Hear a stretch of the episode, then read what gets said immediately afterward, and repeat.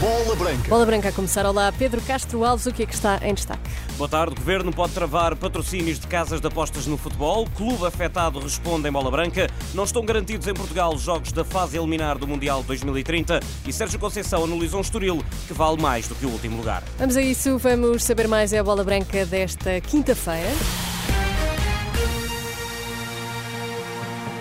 Boa tarde. Depois de Itália, Espanha e Inglaterra, o governo português admite também impedir os patrocínios de casas de apostas no futebol. O Desportivo de Chaves reage em exclusiva bola branca, pode perder a receita, mas espera ser devidamente compensado. Em entrevista ao programa Hora da Verdade, da Renascença e do Jornal Público, o secretário de Estado da Juventude e do Desporto, João Paulo Correia, assume que o tema das casas de apostas é alvo de reflexão por parte dos organismos governamentais, mas alerta para a sensibilidade de uma questão que tem muito peso na saúde saúde financeira dos clubes e das competições. Este é, por isso, um assunto a ser gerido com pinças. Não podemos fingir que não é um tema que merece reflexão profunda e só depois dessa reflexão profunda estar finalizada eh, é que poderemos eh, falar de, de, de, eventuais, de eventuais medidas.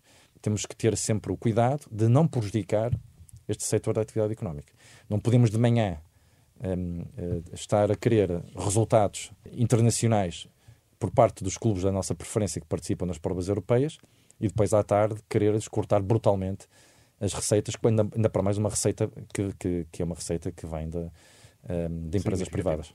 E bastante significativo. O futebol português é o mais dependente das casas de apostas na Europa, sendo que atualmente estão estas dão nome à Liga e à Taça de Portugal e são o patrocinador principal de 13 dos 18 clubes da Primeira Liga. Um destes clubes é o Desportivo de Chaves, para quem a mudança para o patrocinador atual representou um aumento de 200% do valor pela venda do nome na camisola. Francisco José Carvalho, presidente da SAD do Clube Salviense, até admite perder esta receita, mas apela ao governo que compense o clube com a redução do IVA dos bilhetes. O valor que, que as casas de apostas eh, conseguem pagar e, e, que pagam no mercado é cerca do dobro do valor que paga um patrocinador uh, normal se tivermos que tirar as casas de apostas das camisolas, acho que os clubes vão ter que se reinventar e, e procurar essa receita. Um dos problemas principais do, do, futebol neste momento é o preço dos bilhetes. Não faz sentido a música pagar 6% e o futebol pagar 23%. Eh, se o governo conseguisse fazer esta medida que, que pode fazer, acho que esta diferença já colmatava toda a situação das apostas desportivas. Francisco José Carvalho, presidente da SAD dos Chaves, numa reação em bola branca às declarações do secretário de Estado do Desporto.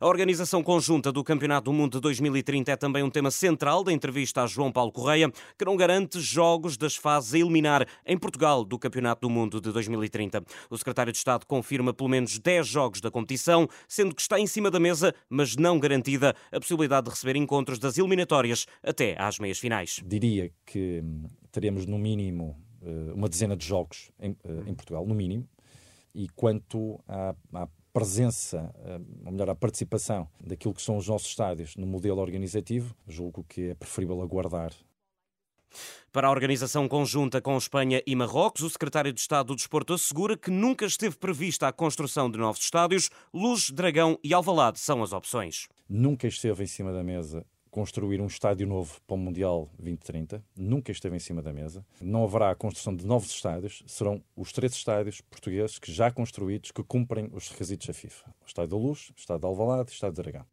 O Campeonato do Mundo de 2030 terá, para além da organização das federações de Portugal, Espanha e Marrocos, jogos na Argentina, Uruguai e Paraguai. João Paulo Correia considera transparente e sem contestação a forma como a FIFA tomou a decisão de repartir o Mundial de 2030 por seis países e três continentes. Acredito que uh, a FIFA aqui agiu de forma muito distinta do que tinha decidido no seu passado e decidiu com, um, com, de forma atempada, com transparência com muita comunicação e sem causar ruído, porque não causou ruído, eh, como sabe, este talvez tenha sido das decisões dos últimos, das últimas décadas que menos ou nenhuma contestação sofreu. João Paulo Correia, o secretário de Estado do Desporto, em entrevista ao programa Hora da Verdade, da Renascença e do Jornal Público, uma entrevista para ouvir na íntegra depois das 11 da noite e para ler em rr.pt.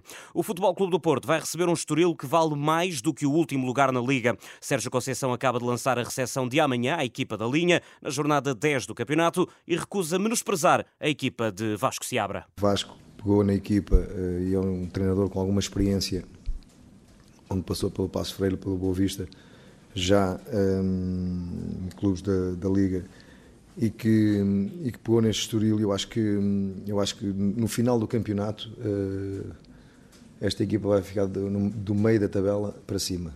Uh, estou a dizê-lo publicamente, é porque acredito verdadeiramente que o Estoril é mais aquilo que, que a tabela reflete neste momento. No boletim clínico do Futebol Clube do Porto continuam Marcano, Zaidu, Vendel, Ivan Reimer, Galeno e Veron.